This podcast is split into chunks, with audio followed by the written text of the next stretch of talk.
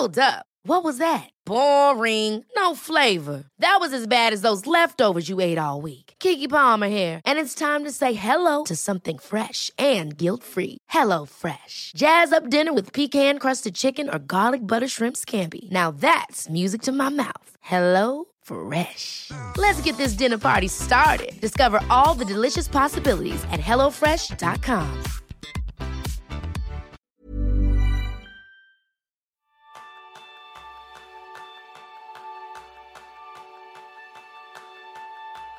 ¿Quieres saber reaccionar de la mejor manera a lo que depende de ti y sentirte bien con lo que se escapa a tu control?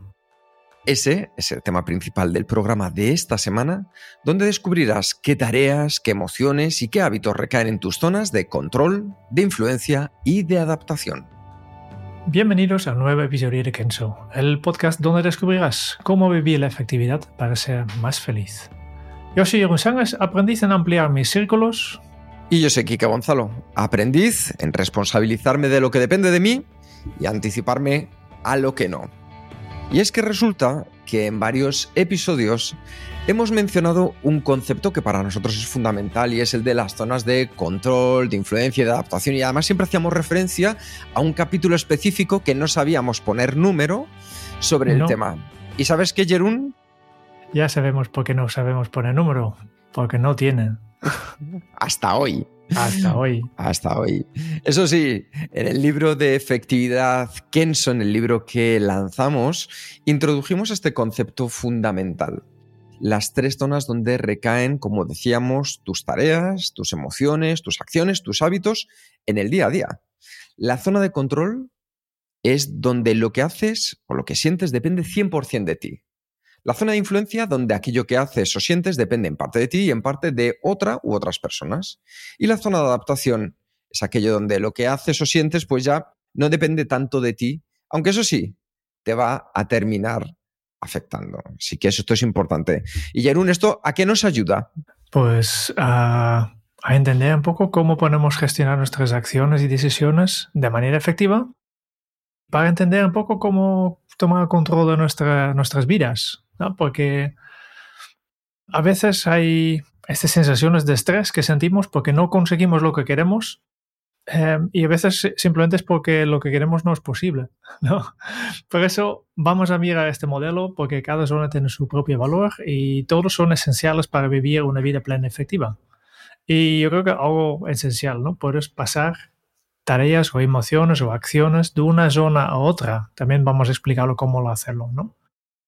Em, tú, Kike, tú eres una persona visual. ¿Que, nos puedes explicar de forma visual de qué consisten estos tres conceptos? Claro que sí, porque cuando exponemos esta idea en los talleres, cuando vamos a las empresas a hablar de efectividad personal, lo que hacemos es dibujar tres círculos concéntricos. El primer círculo, el más pequeño, porque caen menos tareas, menos emociones y acciones, es la zona de control. Un poco más grande dibujamos el de la zona de influencia y el más amplio de todos es el de la zona de adaptación. Así que, ¿qué es lo que vamos a hacer? Vamos a ver en qué consiste cada una de esas zonas, vamos a ver también en qué se basan, cuáles son los beneficios que te pueden aportar y ideas para poner en práctica dentro de cada uno de ellos. Así que vamos a comenzar por la zona de control. Vamos a hablar de esa zona donde todo lo que haces depende 100% de ti, para bien y también para mal. Y esta es la región de nuestras vidas donde mantenemos plena autoridad para tomar decisiones, para ejecutar acciones, para poner en marcha hábitos. Aquí tú eres el director, eres la actriz principal, eres el guionista de tu propia película. Porque si yo te pregunto si alguna vez has tenido un día en el que te sientes completamente bajo control de lo que haces, pues dices, oye, pues quizá ese momento en el que estaba trabajando en ese proyecto o decidiendo qué estudios me iba a poner con ellos el año que viene, o dónde me voy a sentar a trabajar, o cuánto tiempo voy a dedicar a cada tarea. Bueno, pues aquí tienes ejemplos de acciones que están en tu zona de control. Tienes la capacidad de decidir y ejecutar, de hacer o no hacer, de cómo y cuándo hacerlo. ¿Y sabes qué? Que cuantas más cosas incluyas en esta zona, mayor capacidad tendrás para dirigir tu propia vida. Según Julian Rotter, un psicólogo que desarrolló el concepto del locus de control interno en la década de los 50, cuanto más creas y confíes que eres dueño de tu propio destino, más control vas a tener sobre tu vida. Sí, y yo creo que si vamos todavía más lejos, ¿no? Porque eh, años 50 ya del siglo pasado ya, es muy lejos, pero al final nosotros en este podcast siempre llegamos a, las mismas, a la misma gente, a los estoicos que vivía hace dos mil años, que si miramos a lo que han escrito los filósofos estoicos como Séneca, Epicteto o Marco Aurelio, Marco Aurelio por, por, cierto hemos reseñado su, su libro Meditaciones, dejamos también el enlace aquí, pero ellos han reflexionado en profundidad sobre qué podemos y qué no podemos controlar. Y Epicteto escribió, por ejemplo, mm, voy a leerlo aquí, algunas cosas están dentro de nuestro poder, mientras otras no. Dentro de nuestro poder están la opinión, la motivación, el deseo, la aversión y, en una palabra, todo lo que es de nuestra propia acción. Y no están dentro de nuestro poder nuestro cuerpo, nuestra propiedad, reputación, estatus y, en una palabra, todo lo que no es de nuestra propia acción. Así que muy claro. Los estoicos estuvieron de acuerdo en, que dentro de nuestro control están nuestros pensamientos, emociones e interpretaciones, así como nuestras reacciones y acciones. Y estas son las cosas en las que deberíamos enfocarnos y trabajar para mejorar. Y por el contrario, sostenían que hay cosas que claramente están fuera de nuestro control.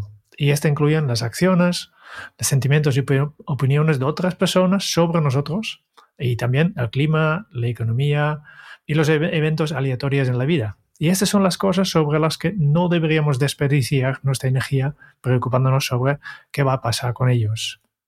Efectivamente, porque la zona de control, yo creo que a día de hoy es un concepto que nos cuesta un poco. ¿Por qué? Porque estamos viviendo un mundo en el que sentimos esa necesidad imperiosa de mantener el control sobre todo.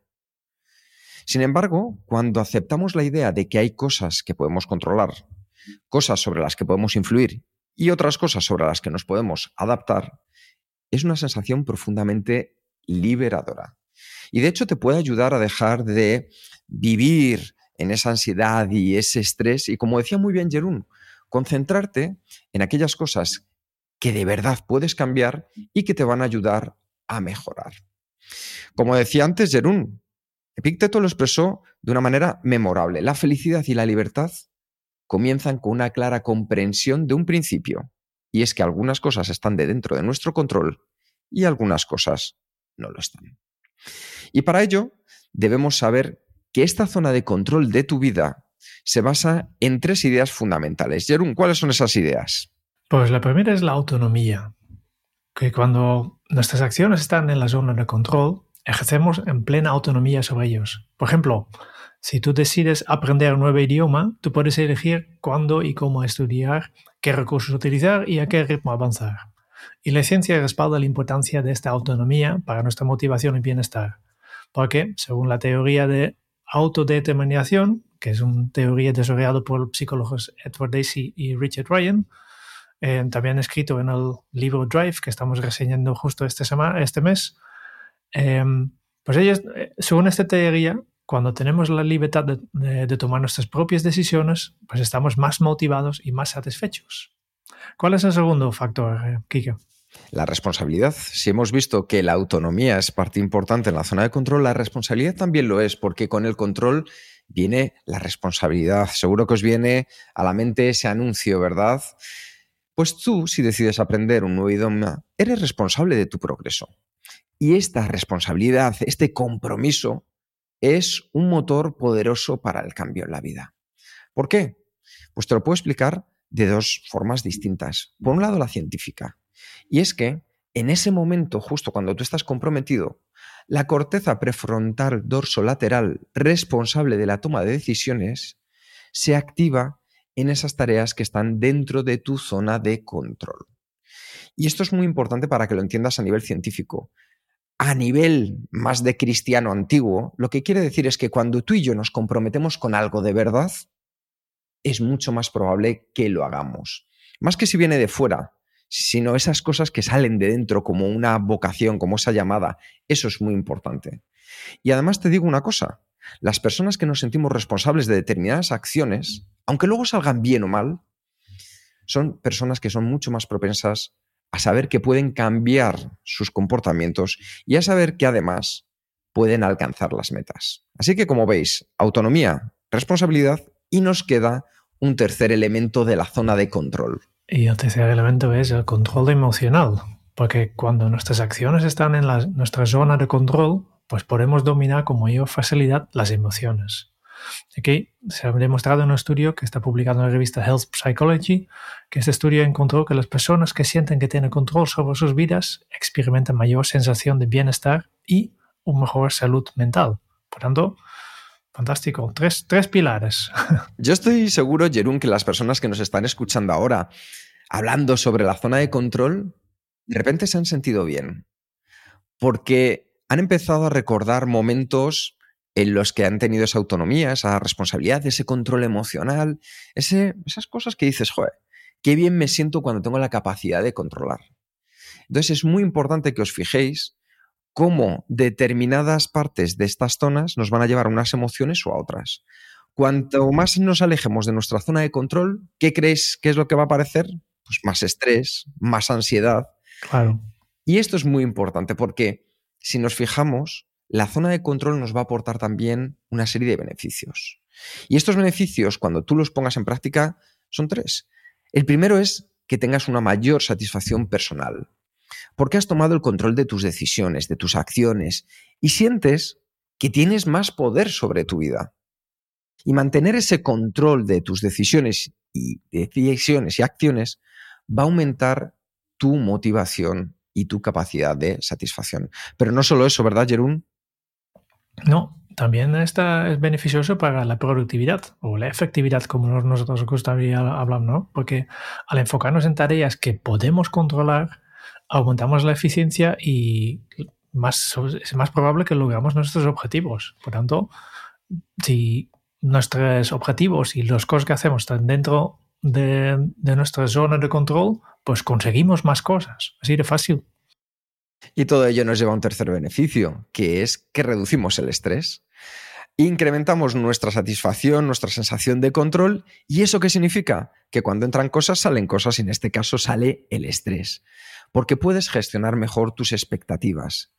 Y eso va a hacer que reduzcas tu nivel de estrés a la vez que tu ansiedad. ¿Por qué? Porque estás incrementando tu sensación de dominio sobre esas situaciones que te afectan. Así que como ves, aunque sea la zona más pequeña, a la hora de dibujar esos círculos concéntricos, que también os dejaremos un dibujo para que lo veáis tan visualmente como a veces lo necesito yo en mi vida, es muy importante que sepas que tú puedes hacer incrementar o disminuir cada uno de ellos. Y si tú quieres incrementar tu zona de control, te vamos a compartir tres ideas prácticas para que lo hagas. Así que la primera, Jerún. Claro, vamos a la práctica. Esto nos gusta siempre. Eh, vamos a, Claro, porque la práctica, eh, para mí la práctica forma parte de la zona de control, ¿no? Eso es. la acción. primera idea para ponerla en práctica, menos e y mejor. Porque la zona de control es el espacio más pequeño de los tres círculos que hemos dibujado, ¿no? Y este mm, implica que podemos incluir menos cosas. Y por tanto, es importante no abordarlo como, haces, eh, como hacerlos de mejor manera posible. Por tanto, por, eh, por ejemplo, sea, marcar que yo quiero salir a correr todos los días 45 minutos y llegar a casa y darme una ducha fría, leer 20 páginas del libro que se encuentra sobre la masilla, preparar desayuno para la familia, escribir una página en mi diario de agradecimiento, meditar 20 minutos y todavía no son ni, las 8 de la mañana. ¿Cuál es la alternativa?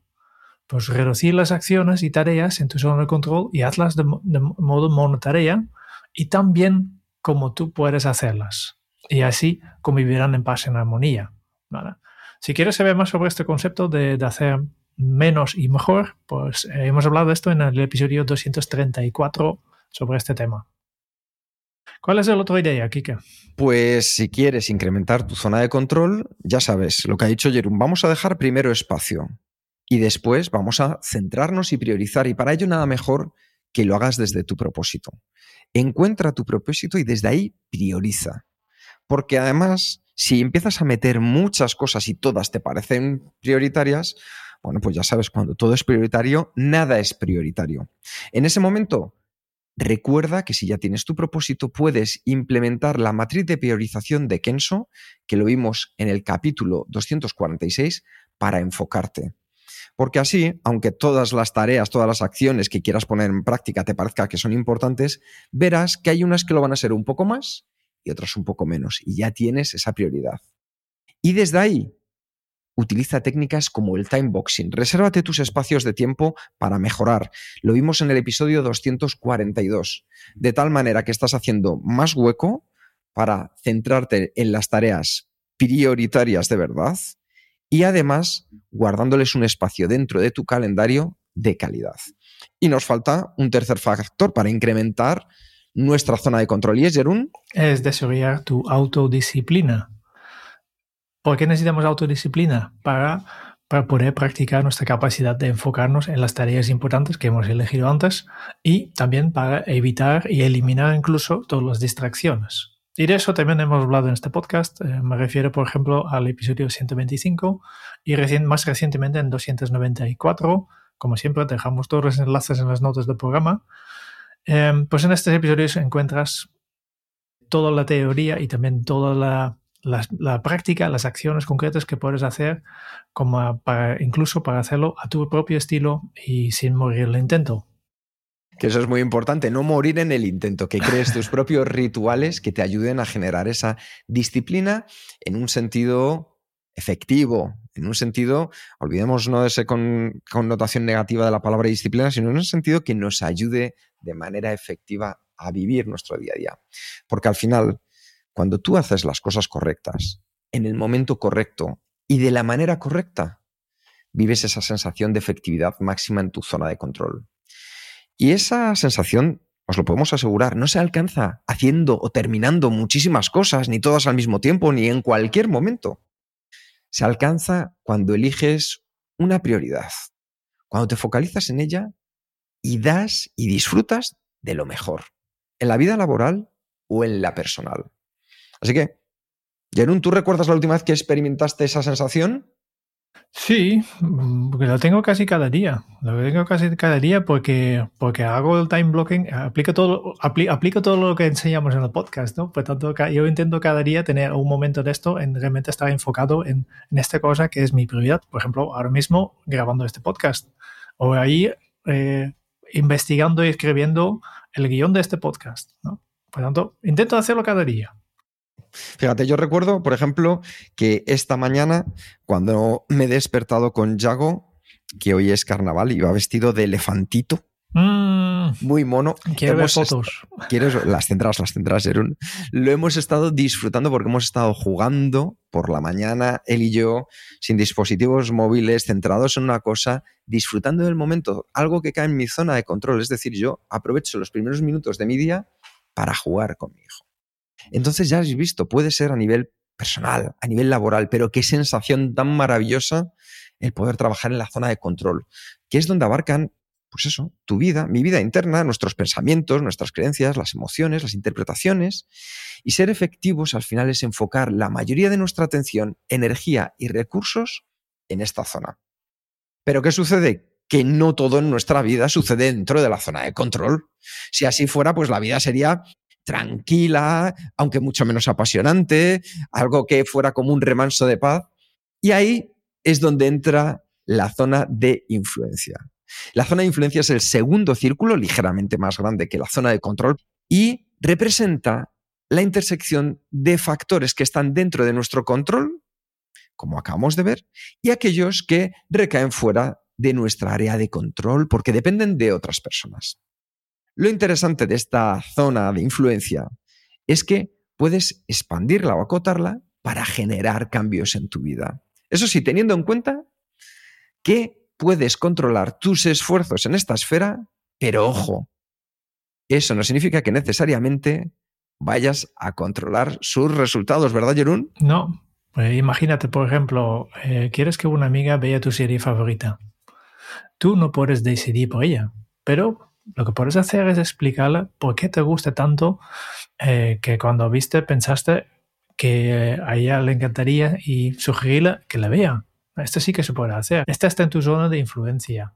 O otra cosa que puedes hacer más, más profesional, pedir un ascenso o cambiarte de trabajo. Pues no tienes el control directo, pero puedes influir en la decisión. ¿No? Estos son algunos ejemplos de, vale, pues tú puedes pedir cosas, tú puedes explicar, tú puedes comunicarte y por tanto necesitas, y que para mí es clave en esta zona, tus habilidades de comunicación, necesitas empatía, necesitas asertividad y necesitas capacidades de negociación. Por tanto, porque en esta zona somos co-directores, somos actores de reparto y co-guionistas. Y el psicólogo alemán Kurt Lewin introdujo un concepto que es la teoría de campo en la década de 1940. Utilizó este término para describir cómo las diversas fuerzas sociales que moldean el comportamiento de las personas están presentes y también moldean las actitudes de cada uno de nosotros. Se refiere al final a que los individuos, las personas, influenciamos y somos influenciados por las personas y grupos que nos rodean y que estas influencias pueden ser categorizadas en diferentes círculos o niveles de proximidad. La teoría de campo sugiere que las personas nos influenciamos por una serie de factores que pueden ser, por ejemplo, piensa, familia, amigos, colegas, incluso redes sociales más amplias. También puedes meter tus propias redes sociales. Y estas influencias pueden ser positivas o negativas. Y van a impactar en tus creencias, en tus valores, en tu comportamiento de diferentes maneras.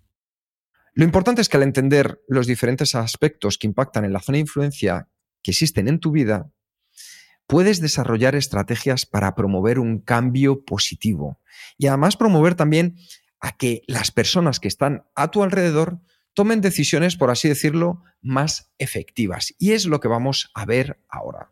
Así que esta teoría de campo nosotros la hemos transformado en el segundo nivel, que es la zona de influencia.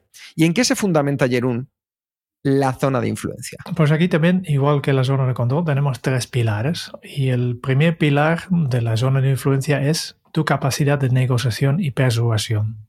Porque tenemos que aprender a presentar nuestras ideas de forma convincente para lograr el apoyo de colaboración. Por tanto, necesitamos realmente tener esta capacidad de buscar estos argumentos que mejor lleguen a la otra persona, para que la otra persona vea, pueda ver las cosas desde nuestro punto de vista.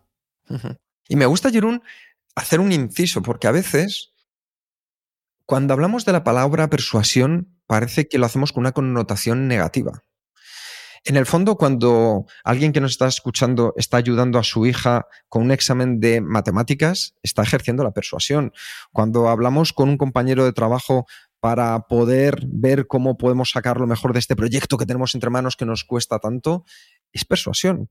Y es un concepto positivo, porque yo creo, no sé qué opinas tú, Jerún, que la comunicación, que es en lo que se basa principalmente la zona de influencia, es algo que está presente casi desde que nos levantamos hasta que nos vamos a dormir, porque somos animales sociales. Claro, pues sí, pues, sí persuadir para mí no es lo mismo que engañar. Eh, muy buena, muy buena, muy buena. No se trata de convencer a una otra persona de hacer una cosa que no quiera hacer, ¿no? Simplemente se trata de poner más un poco, poco más enfoque en, en, nuestro punto de vista para que la otra persona la va a entender de, la misma forma y por eso mm, por sí propio va, va o no, pero hay, posibilidades de, que, se ponga a nuestro lado, que empieza a ver las cosas desde nuestra manera, desde nuestro punto de vista.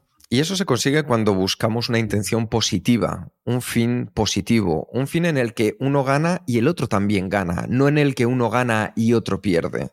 Entonces, como muy bien explicaba Jerún, es ahí donde encontramos ese bien mayor que nos ayuda a, oye, hacer que la zona de influencia merezca la pena porque estamos buscando un bien conjunto.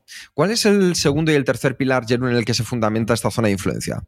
Se parece mucho los dos conceptos. Tenemos la comunicación empática y la comunicación asertiva. La, comunicación empática implica que tenemos que entender las necesidades y perspectivas de los demás. Por, lo tanto, cuando mejor yo entiendo la persona que tengo por delante, más fácil sería también buscar este, este, esta conexión con esta persona y juntos llegar a una, a una conclusión que nos beneficie a los dos, pues encontrar este, este win-win que, que, nos ayuda a conseguir lo que yo, yo quiero conseguir, ¿no? Um, y de comunicación empática hemos hablado del episodio 231, cinco pasos para potenciar tu em, empatía. Y, obviamente en la comunicación empática también eh, juega un rol muy, muy fuerte en lo que nosotros conocemos con los, con los eh, perfiles efectivos. Si tú eres capaz de reconocer el perfil, el color de la otra persona, será más fácil mm, conectar con esta persona porque la entiendes mejor.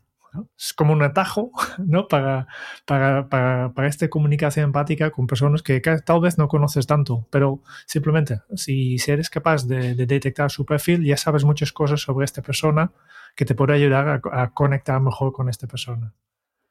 Y la tercera, que ya, he dicho, que es la comunicación asertiva, que es decir, que vamos a eh, luchar por nuestro punto de vista, vamos a poner nuestro punto de vista por encima de la mesa eh, también hemos hablado de este tema en el podcast en episodio 253 sobre los cinco pasos para potenciar tu asertividad. Y yo creo, Jerón, que es algo fundamental. Últimamente, aparte de los cursos de productividad que realizamos en empresas, una de las demandas más importantes que estamos teniendo es acerca de la comunicación. Y es fundamental cuando estamos impartiendo cursos de comunicación el conocer estos dos aspectos. La gente está encantada al final porque como utilizamos el tema de los colores, les damos herramientas muy prácticas, se sienten con mayor seguridad porque entienden que comunicar no es solo cuando tengo que ir delante de ah, una audiencia a hacer una presentación o tengo que conseguir vender a, vamos a hablar, un inversor, sino que la comunicación se hace a todos los niveles, con tu equipo, con tu pareja, con tu familia, con tus amigos, con tus compañeros de trabajo. Y el poder mejorar y entender mucho mejor cuáles son los canales en los que trabaja la comunicación es esencial. Por eso aquí es la gran habilidad que tú puedes desarrollar y es esta capacidad de comunicación.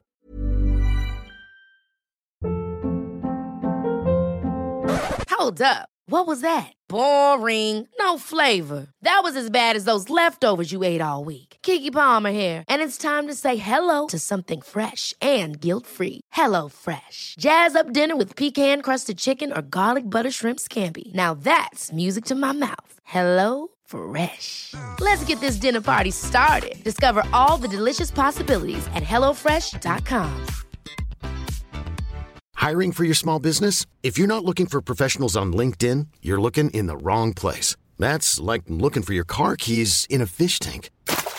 LinkedIn helps you hire professionals you can't find anywhere else, even those who aren't actively searching for a new job but might be open to the perfect role. In a given month, over 70% of LinkedIn users don't even visit other leading job sites. So start looking in the right place. With LinkedIn, you can hire professionals like a professional. Post your free job on linkedin.com slash achieve today. Y eso te va a aportar una serie de beneficios. El primero de todo es mejorar tus relaciones, porque vas a fortalecer los vínculos con las personas al comunicar de manera efectiva y colaborativa. Porque cuando trabajamos de manera conjunta, con esta sensación de ganar-ganar, lo que hacemos es fortalecer las relaciones con los demás, porque son relaciones más sólidas. Las personas entienden que estamos buscando un bien conjunto, no nuestro propio beneficio. Y eso lo que hace es que las raíces crezcan más fuertes. El segundo es que vas a tener una mayor capacidad de seguridad y de sentirte bajo control a la hora de comunicar. Porque este ejercicio de persuasión, en el fondo, ¿sabes a quién persuade primero? A ti mismo.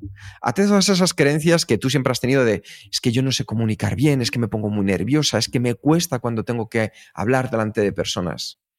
Claro, si nos comparamos con los mejores oradores del mundo, con los mejores conferenciantes, ese no es nuestro punto de partida. Nuestro punto de partida es compararnos con nuestra versión de hace un mes. Y ahí vas viendo cómo evoluciona tu comunicación y cómo te conviertes en la mejor versión posible de lo que puedes hacer. ¿Y sabes qué? Que si ya te vas a sentir orgulloso, orgullosa de lo que has conseguido. Y el tercer beneficio es que vas a incrementar las oportunidades. Nosotros en Kenson nos gusta ser muy honestos y decimos que cuando pones en marcha tu zona de control, pones en marcha tu zona de influencia o de adaptación, no es que vayas a conseguir 100% el objetivo que te has marcado. Lo que sí vas a conseguir es incrementar las probabilidades de éxito. ¿Por qué? Porque expandimos esas posibilidades al construir redes de contacto, al desarrollar habilidades de negociación, de colaboración por un lado, porque puedes trabajar con otros para alcanzar metas comunes, y el desarrollo de habilidades, porque al negociar, al persuadir, mejoras tus habilidades de comunicación, de resolución de conflictos y vas a incrementar tu sensación de seguridad.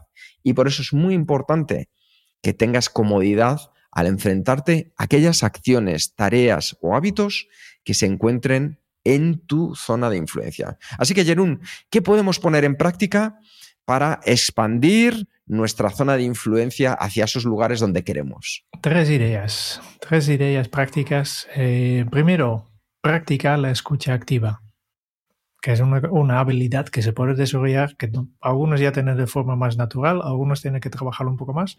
La escucha activa es este, esta escucha atención plena, intentas realmente entender qué es lo que diciendo y por qué está diciendo esta, esta otra persona, haciendo preguntas, interactuando con esta persona y por tanto lo que te puedes hacer es en la próxima conversación que tienes con una persona, que aunque sea tu pareja o tu hijo o tu compañero, pues presta mucha atención a las necesidades e intereses de esta persona para entender mejor cuáles son estas perspectivas de los demás. Segundo punto, comunica asertivamente. No solo escucha activa, esta es eh, comunica activa, ¿no? De, no esperas hasta que, te pregunten por, tu idea o tu opinión, no, no.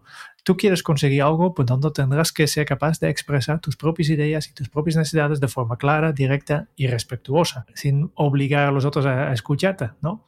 Otra vez, intenta de cambiar tu mensaje, modificar tu mensaje pensando en, los, en la persona que te está escuchando. Y finalmente, eh, desarrolla tu empatía. Ponte en lugar del otro siempre para comprender cuál es su perspectiva y sentimientos y construye relaciones más fuertes y efectivas de esta forma. Una cosa muy sencilla que se puede hacer en este, este, este caso es que la empatía cuesta mucho con, en las redes sociales, por ejemplo, porque hay muchas discusiones aquí, temas políticas, por ejemplo, pues coge un punto de vista de, alguien que está políticamente en otro espectro y pregunta, vale, pues esta es una persona normal también, aquí hay muchas personas normales, pues ¿qué, ¿por qué piensan lo que piensan? ¿Por qué votan este partido que a ti no, no, te gusta nada? ¿Cuáles son los problemas que tiene esta gente para que, para que se han convencido a votar este partido que para ti no, no te dice nada? Intenta entender a estas personas. Es un pequeño ejercicio que yo, muchas veces hago para justo para bajar un poco esta crispación que tenemos muchas veces en las redes sociales. Y yo creo que algo que es fundamental para poner en práctica y mejorar tu zona de influencia es algo tan sencillo como lo siguiente. Pregunta más y habla menos. Porque cuando preguntas más, poco a poco vas a hacer preguntas más potentes a las personas. Vas a desarrollar la escucha activa, esa empatía de la que hablaba Jerón, porque vas a demostrar un interés genuino. Y cuando hablamos menos, hacemos que la otra persona sea protagonista. Eso sí, hablar menos no significa no hablar, porque ahí, si somos muy empáticos y nada asertivos, tenemos un problema, un problema de desequilibrio. Y a la inversa también, si somos tremendamente asertivos y siempre decimos lo que pensamos sin dejar hablar a los demás, es difícil que entendamos el punto de vista del otro. Busca ese equilibrio. Y cuando hables, expresa tu punto de vista. Porque la gente tiene que saber qué es lo que piensas, qué es lo que opinas y qué es lo que te gustaría poner en práctica. Así que ya has visto zona de control, zona de influencia y vamos a la última zona que es la zona de adaptación. Y aquí, ¿sabes qué sucede? Que te vas a encontrar con todos aquellos eventos que impactan en tu vida pero ¿sabes qué? Que no ejerces un control ni influencia sobre ellos. Por ejemplo, tú no has decidido quiénes son tus padres. Tú no has decidido si hoy hace sol o está lloviendo. Tú no has decidido cómo marcha la economía a escala mundial. Y tampoco, si nos estás escuchando ahora mismo desde el atasco, por qué todas las mañanas hay atasco. Un ejemplo claro, pues te puedes encontrar también la pandemia que vivimos con el COVID. Yo creo que ninguno de vosotros fue quien desarrolló ese virus, ni quien lo inoculó en la población. No podíamos controlar, no podíamos influir. Eso sí, que no hiciéramos eso no significa que no pudiéramos hacer nada. Podíamos adaptarnos a la nueva realidad, cambiar nuestras rutinas, aprender nuevas habilidades. En palabras de Víctor Frankl, el autor del Hombre en Busca de Sentido. Siempre tenemos la libertad de elegir nuestra actitud ante las circunstancias. Pues en esta zona, en la zona de adaptación, vamos a ser espectadores. Pero eso sí, vamos a poder elegir cómo reaccionar. Y para vivir mejor, necesitamos aprender a dejar de intentar controlar cualquier cosa que resida en esta zona.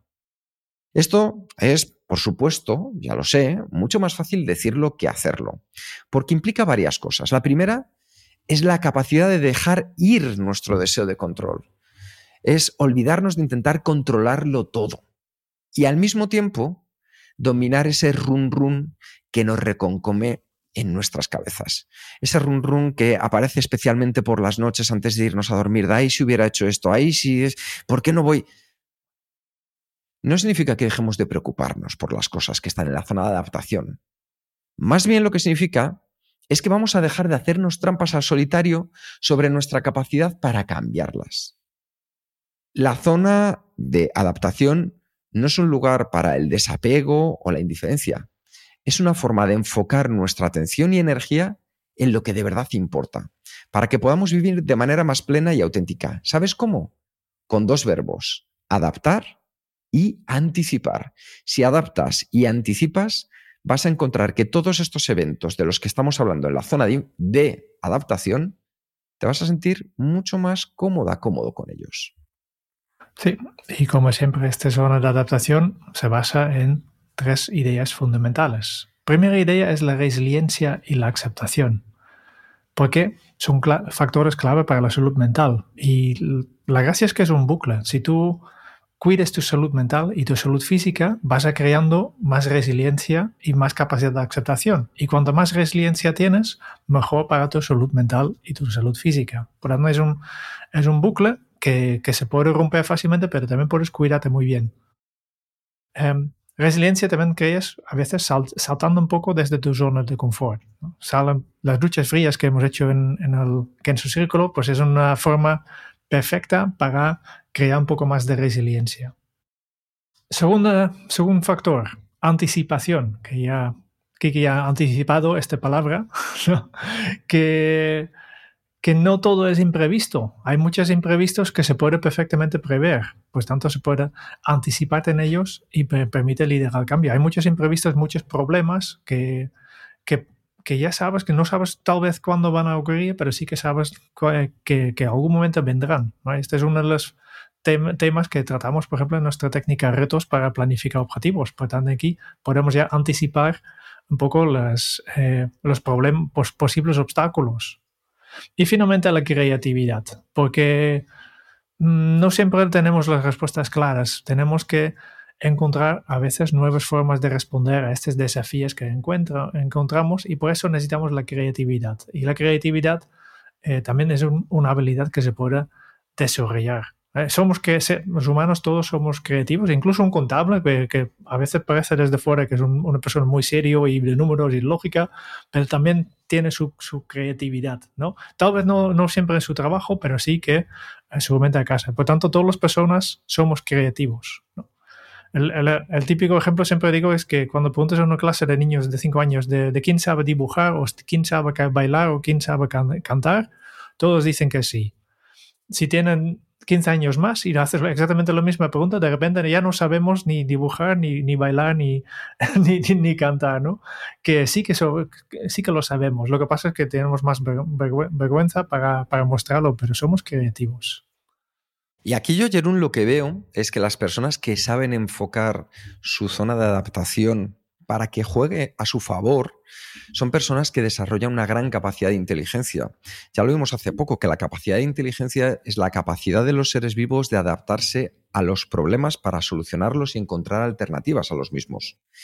Y esto es lo que nos va a ayudar, porque podemos ponernos como plañideras a llorar en un rincón por lo que nos está sucediendo y ay Dios mío, el universo que conspira contra mí, o podemos anticipar y adaptar. Y ahí es donde vamos a encontrar los beneficios de la zona de adaptación. El primero es incrementar tu capacidad de resiliencia, porque ya has visto que no todo en la vida depende de ti. Por mucho foco, ganas y entusiasmo, la vida escribe sus propios planes, tiene sus versos preparados. Así que aumenta tu capacidad de afrontar los cambios y superar las dificultades. Ser una persona sólida contigo y para los demás.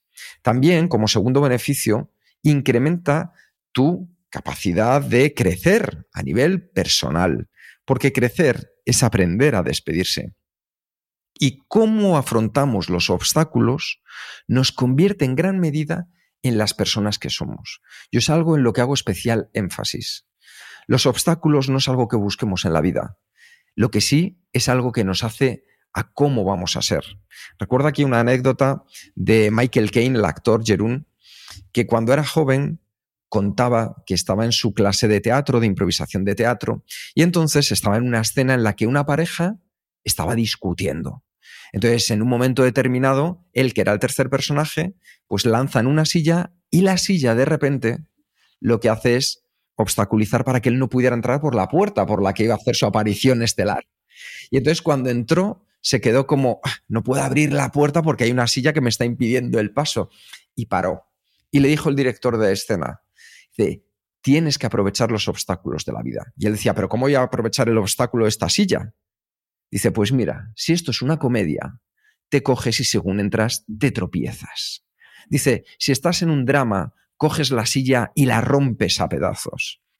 Y no es una cuestión de que busquemos obstáculos en nuestra vida, es que cuando aparezcan los obstáculos, tú aproveches su energía a tu favor.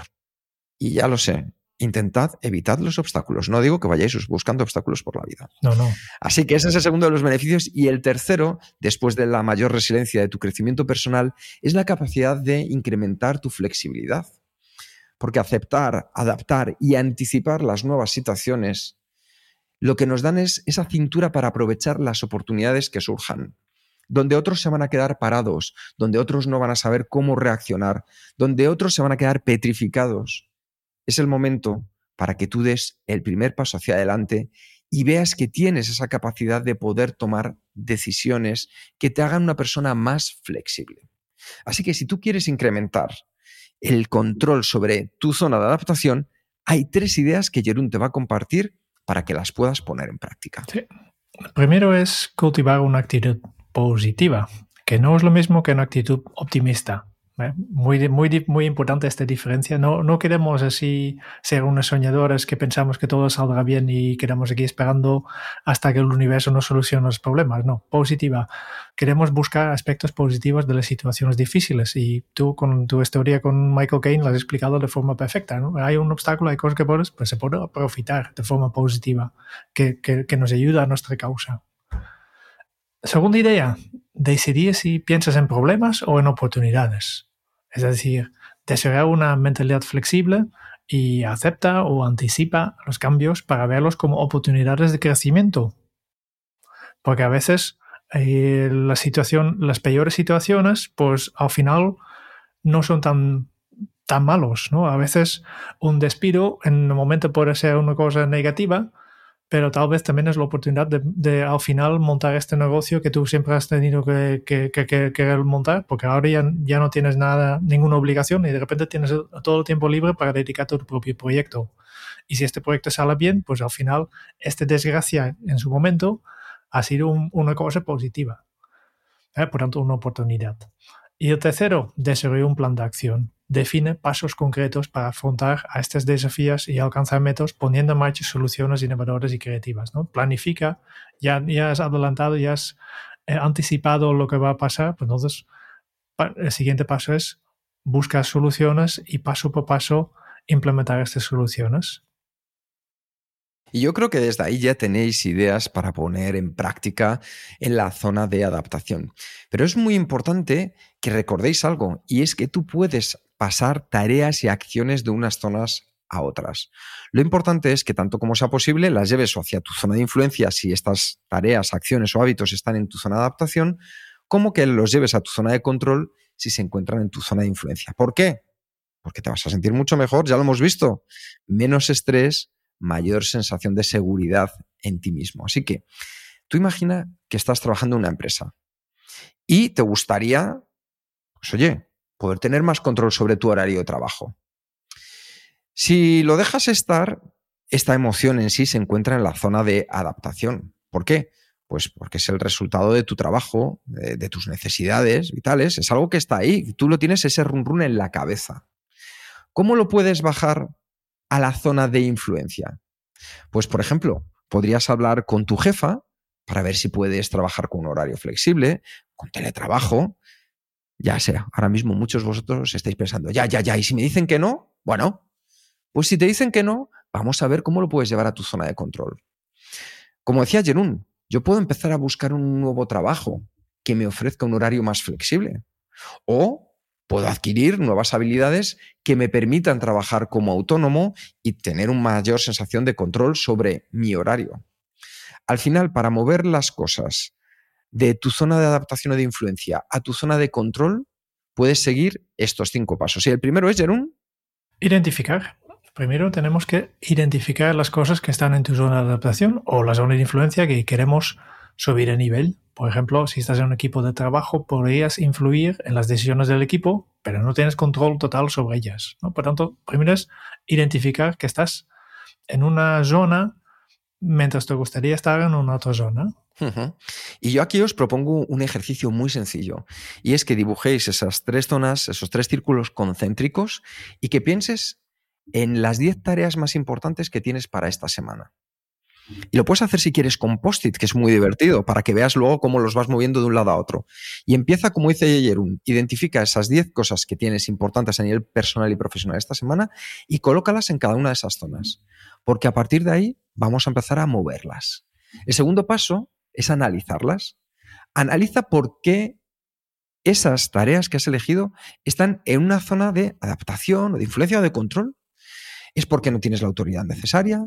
¿O porque no tienes las habilidades o recursos necesarios? ¿Por qué hacen que se encuentren ahí?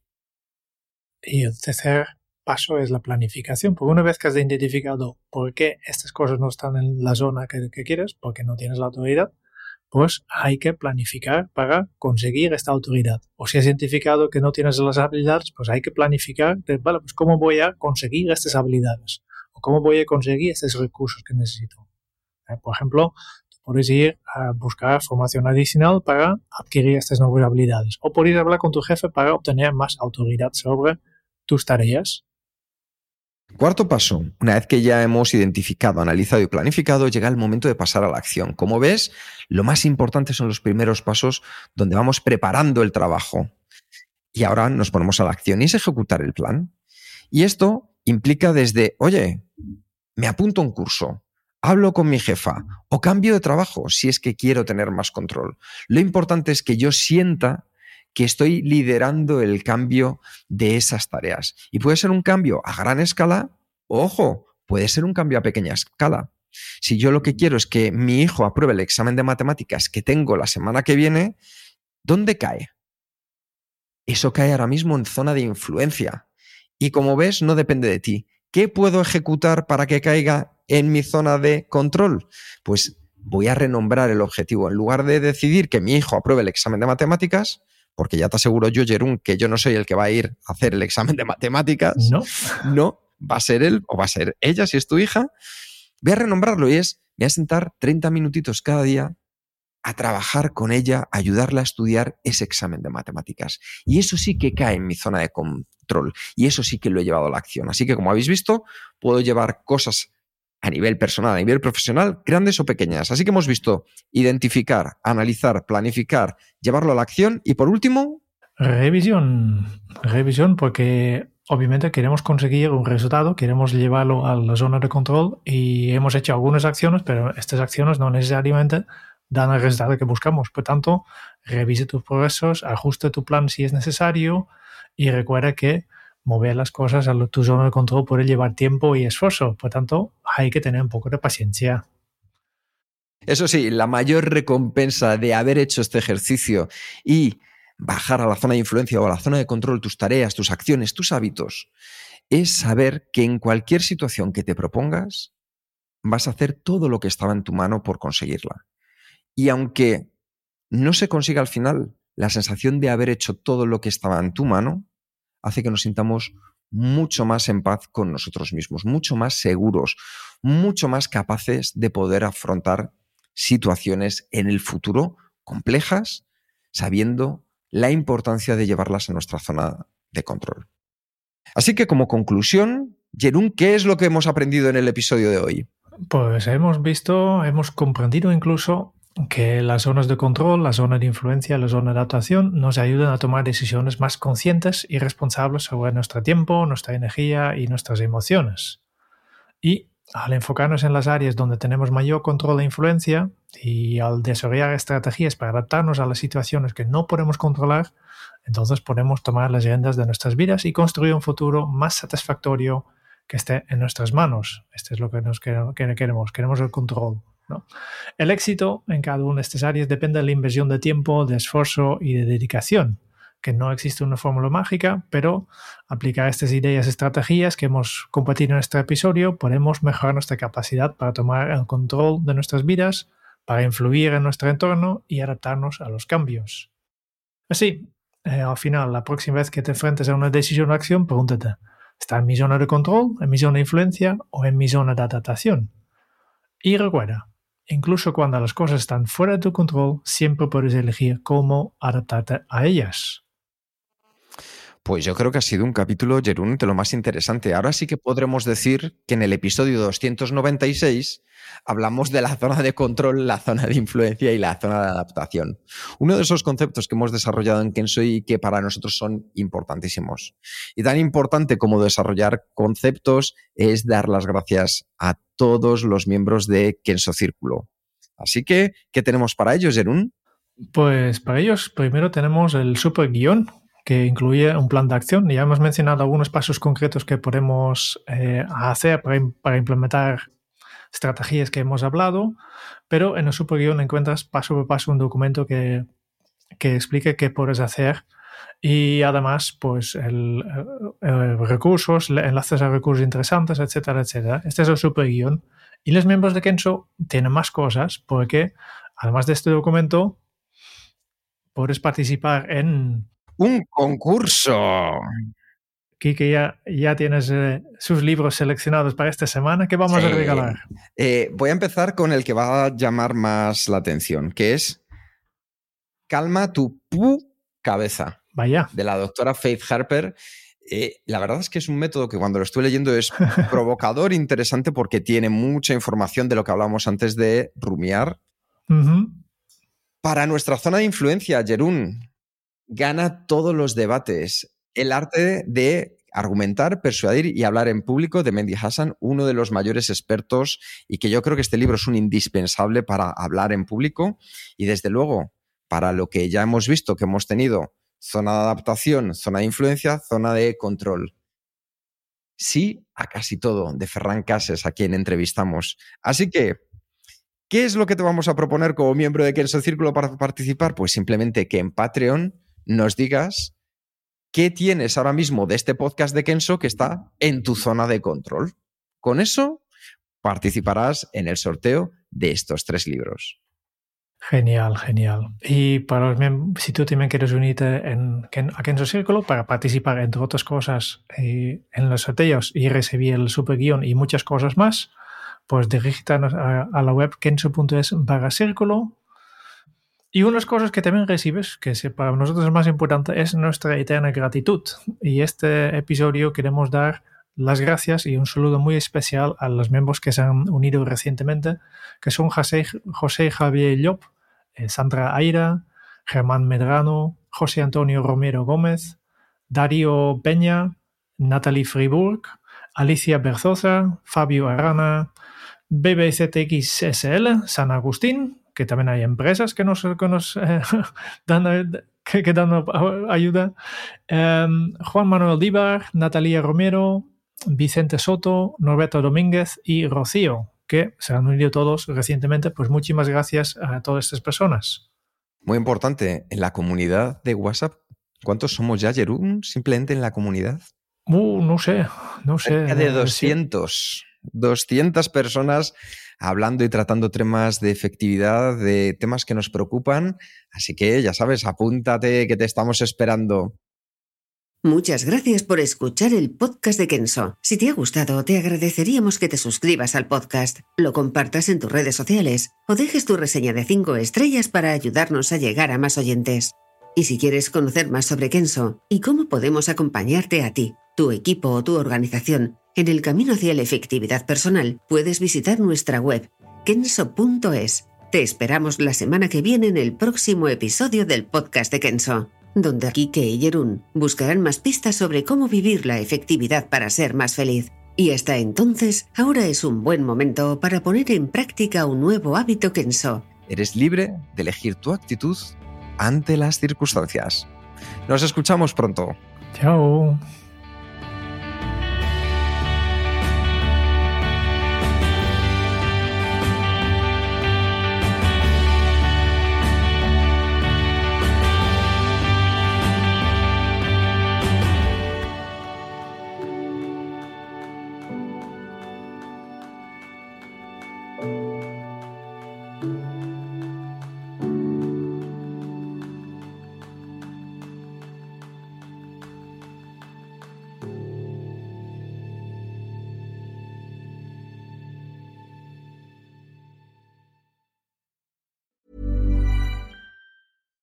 Catch yourself eating the same flavorless dinner three days in a row? Dreaming of something better? Well, HelloFresh is your guilt-free dream come true, baby. It's me, Kiki Palmer. Let's wake up those taste buds with hot, juicy pecan-crusted chicken or garlic butter shrimp scampi. Mm. Hello Fresh. Stop dreaming of all the delicious possibilities and dig in at HelloFresh.com. Let's get this dinner party started.